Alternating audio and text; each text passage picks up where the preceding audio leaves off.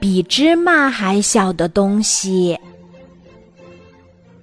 炎热的夏季，小狐狸又忘记把吃剩的蜂蜜蛋糕放进冰箱，结果蛋糕坏掉了，又正好被小熊发现。蜂蜜蛋糕可是小熊的最爱呢。小狐狸，这是第几次忘记了呀？小熊问。滴，小狐狸假装记不起来了。小狐狸，这也不怪你，可能是你记东西的大脑很小，就像这个板栗这么小。小熊拿起桌子上的板栗说。不可能！如果我的大脑像板栗这么小，那那你的就像松子这么小。小狐狸嘟起嘴，哈哈！小狐狸，如果我的大脑像松子这么小，那你的就像是芝麻这么小。小熊觉得很有趣。什么芝麻？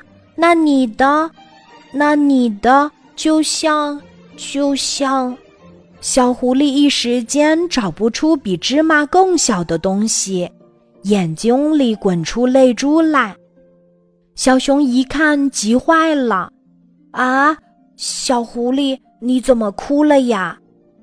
小熊赶忙给小狐狸擦眼泪。我的大脑跟芝麻一样小。那这世上还有比芝麻更小的东西吗？我能不哭吗？换了你，你也会哭的。小狐狸想止住泪，可就是止不住。那我告诉你，你会笑吗？小熊问。那是什么？好吧，你告诉我，我就笑。如果你的大脑像芝麻这么小，那我的就比芝麻还小一半儿。